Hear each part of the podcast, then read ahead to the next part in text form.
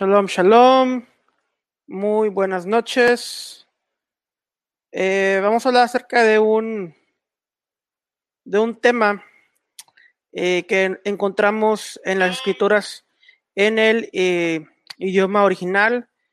En Ibrit, en hebreo, sabemos que, pues obviamente, lo que se conoce como el Viejo Testamento o la Tanaj fue escrita originalmente en hebreo por lo tanto, siempre es importante irnos al idioma original para ver qué es lo que nos están diciendo la escritura. Entonces, un tema muy eh, controversial tal vez en cuanto a la evolución, en cuanto a la creación, es el tema de los dinosaurios, porque es evidente que existen eh, fósiles de dinosaurio, los cuales son exhibidos en diferentes museos. Incluso en noviembre fui a un museo en Nueva York y estuve tomando fotos con fósiles de dinosaurios. Entonces, la ciencia es muy clara que sí existieron. Eh, algunas, preguntas algunas personas se pueden preguntar, bueno, ¿en dónde dice la escritura, dónde habla la, escritura acerca de los dinosaurios? Y la escritura sí habla acerca de los dinosaurios y habla específicamente en el libro de Génesis.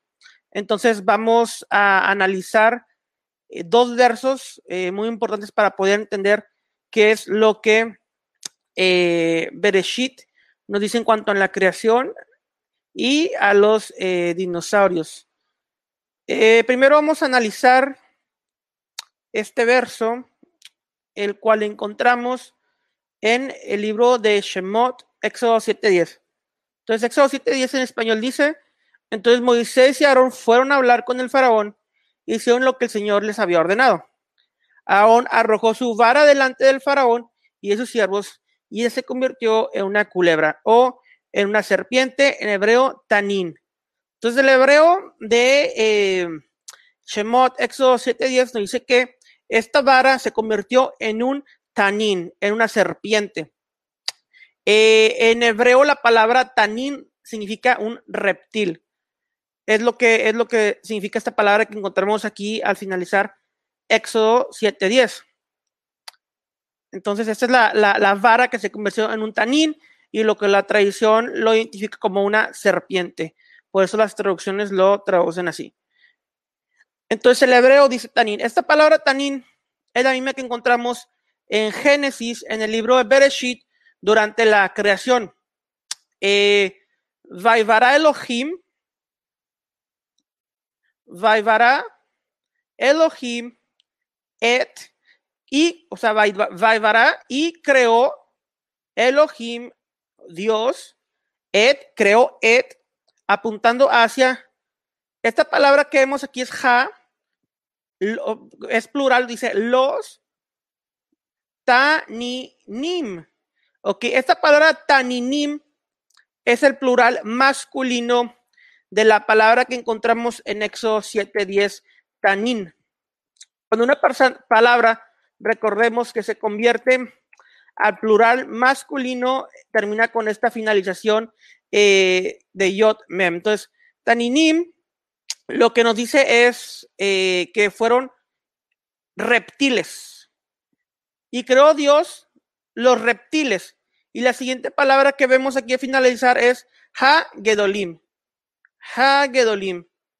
Y creó Dios los grandes reptiles.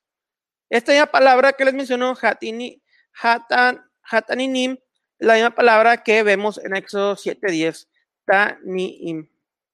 Por lo tanto, vemos, eh, vemos en Génesis durante la creación que el Eterno creó unos seres, unos reptiles grandes, hataninim, hagedolim, y algunas traducciones dicen ballena, pero la palabra ballena no es lo que se encuentra en el hebreo. Lo que se encuentra en el hebreo son los grandes reptiles. Algunos midrashim dicen que es leviatán, hombre y mujer, y otras, otras interpretaciones, pero lo que el hebreo nos está diciendo es que Dios creó los grandes reptiles. Por eso muchos rabinos eh, indican que este, que este verso, Génesis 1.21, está diciendo que los dinosaurios fueron creados. Ahora aquí entra el concepto. Fueron seis días literales, seis días metafóricos, cada día contendiendo billones de años o una creación joven. Eso ya son diferentes interpretaciones que le podemos dar a la escritura dependiendo de cuál sea más lógica para cada uno. yo en sí, en cuanto a la creación, no me encajo en una sola interpretación, pero veo las diferentes variantes que podemos, eh, que podemos obtener de tal. Pero lo que sí vemos claro es Hataninim, Hagedolim, los grandes reptiles creó el Eterno. Los dinosaurios en la Biblia, en Génesis 1, 21. Shalom, shalom para todos. Bendiciones. Tov.